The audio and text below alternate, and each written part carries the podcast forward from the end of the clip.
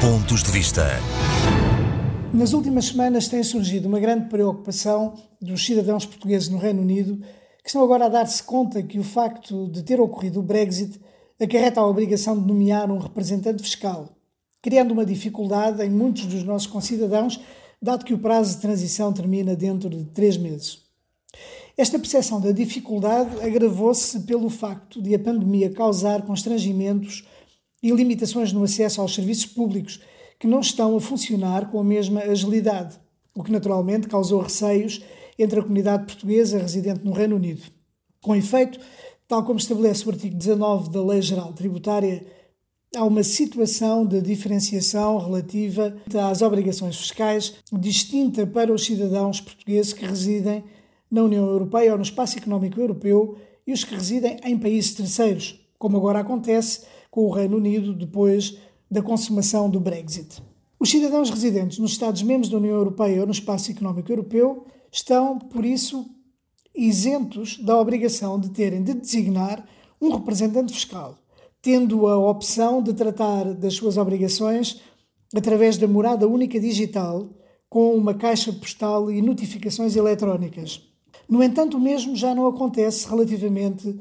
aos portugueses que residam fora da União Europeia ou do Espaço Económico Europeu, que estão obrigados a nomear um representante fiscal com residência em Portugal, sob pena de sofrerem sanções se o não fizerem.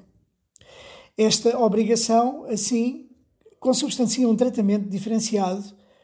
que é particularmente penalizador para os portugueses residentes em países terceiros e que, obviamente, seria muito importante que fosse alterada. Assim, enquanto os cidadãos residentes na União Europeia ou no Espaço Económico Europeu têm a vida facilitada através da utilização da morada única digital, com caixa postal e notificações eletrónicas, os que residem em países terceiros, tais como Reino Unido, Venezuela, África do Sul, Estados Unidos, Macau e muitos outros, têm de nomear um representante fiscal num processo que nem sempre é fácil devido às dificuldades em identificar pessoas para essa tarefa fazer procurações ou outros procedimentos, o que acarreta também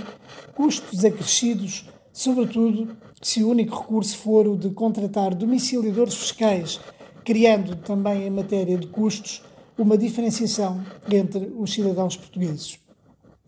Seria por isso de elementar justiça que todos os cidadãos portugueses residentes no estrangeiro, independentemente do seu lugar de residência, estivessem em situação de igualdade relativamente a estas obrigações fiscais, podendo aceder, sem distinção, à opção de adesão à Caixa Postal e notificações eletrónicas, em substituição da nomeação do representante fiscal residente em território nacional, o que seria uma medida da maior importância para milhares de portugueses.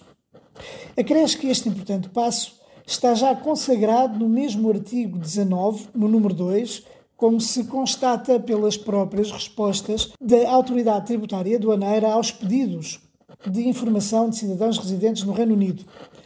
Afirma-se nessas respostas que, embora esteja estipulado no artigo 19, essa possibilidade atualmente ainda não foi colocada em prática. Depreende-se, por isso, que a Autoridade Tributária Aduaneira